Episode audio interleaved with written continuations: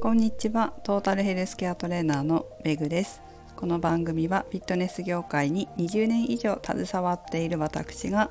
独自の視点で健康やダイエットに関する情報を解説し配信する番組です。今日はダイエットしてる人で果物を食べない人も多いなということを話したいなと思います。その前に告知の欄がなんか私のブログじゃないけどコメントみたいになってて すいません。なんか楽しんでそんなところも活用していきたいと思ってます。今回もその告知に書いた通りフルーツのことですね。今私の実家で採れたシナノスイートというりんごを送ってもらって毎朝食べてるんですけどダイエットの指導をしていると食事の話ってすると思うんですけど、まあ、食事指導もしてますしね。そうすると果物を食べないっていう人結構いるんですよね。皆さんどうですか？果物食べますか？果物ってダイエットと関係ないっていうふうに思う方もいらっしゃるかもしれないしもしかすると果物って糖分が多いから良くないんじゃないかっていうふうに思う方もいらっしゃるかもしれません。どうですか？果物っていらないんですかね？果物ってどういう栄養が含まれてて体にとってどういうメリットがあるんですかね？さて皆さん考えてみてください。私自身の考えだとやっぱ果物って健康に必要なものが含まれてるなとは思います。ダイエットをする上で体重が減ればそれでいいのかっていうと、まあ、それはそれでいいんですけどやってる過程、まあ、ダイエットをしている過程で体調を崩す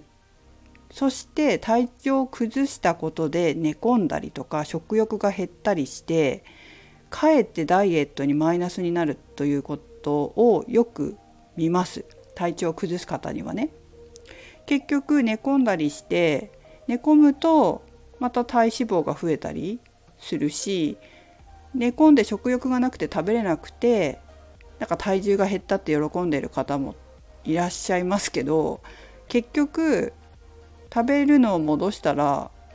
戻るわけで体重も。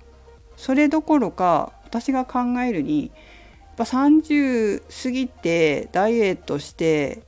まあ、ちゃんと運動とかもしてるのであれば寝込んでる間に筋力も低下するから結構マイナスだと思うんですよね。筋肉量減ったりとかしたらまたね太りやすい体まあそんなにすぐにはならないと思うけどでも本当毎日運動してる人とかにとってちょっと動かない何日かがあるとかなり筋力低下するの分かるんですよ私もそうですけど特に運動が習慣の方ってすごい筋力低下してるの分かるんですよね。でそうするとまた筋肉つけるところから始めなくちゃいけないわけですよ戻すところから。だからすごいデメリットって私思うんですよダイエットにとって。でやっぱり見てると戻るじゃないですか食事を増やせば戻るわけでで筋力が低下してるからまあたとえ戻らなかったとしても何かのタイミングで結局また太りやすくなってたりもするんですよ。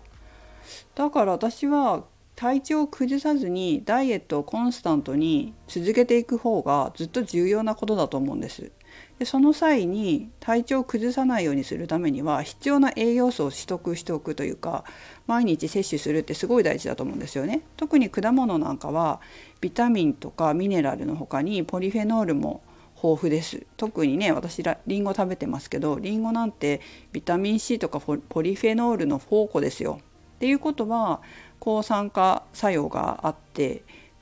免疫力とかもにも影響してくるわけですごい大事だと思うんですね。それに食物繊維も豊富ですよね。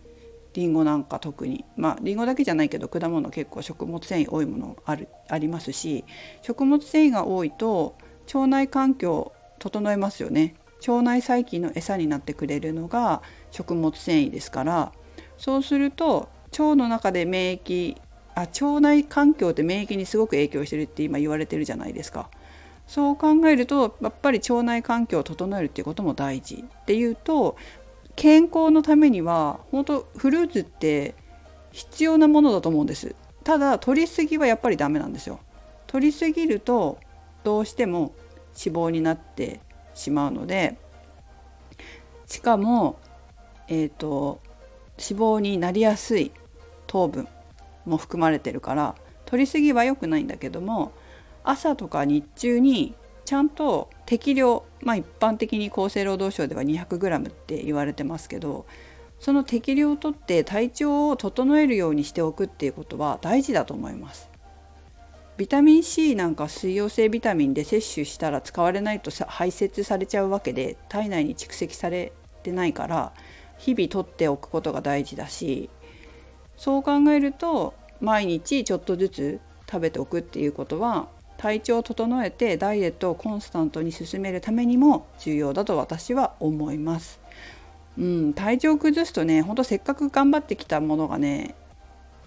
ちょっと戻ったりするんだよ。そうするとまた結局穴掘りダイエットになってきちゃう。で本当に痩せない痩せないというか、まあ、体調を崩して戻して体調を崩して戻してみたいな風になっていくと結局本当にちゃんと痩せてくれないじゃんってなるでしょ。だから私は体調を整えることはダイエットの基本条件やっぱ健康が一番大事なんですよね健康はベースなんじゃないかなって思いますということで今日は果物って大事だよっていう話がしたかったわけです。果物が大事っていうか健康が大事。で健康維持増進のために果物が大事っていうことですね。はい。皆さんも適量食べてください。できるだけこう新鮮なものを召し上がってもらいたいなと思いますね。やっぱり鮮度落ちると栄養素もね落ちていくから鮮度の高いものを是非旬の時期に召し上がって健康づくりに役立ててほしいなと思います。はいそれではめぐでした。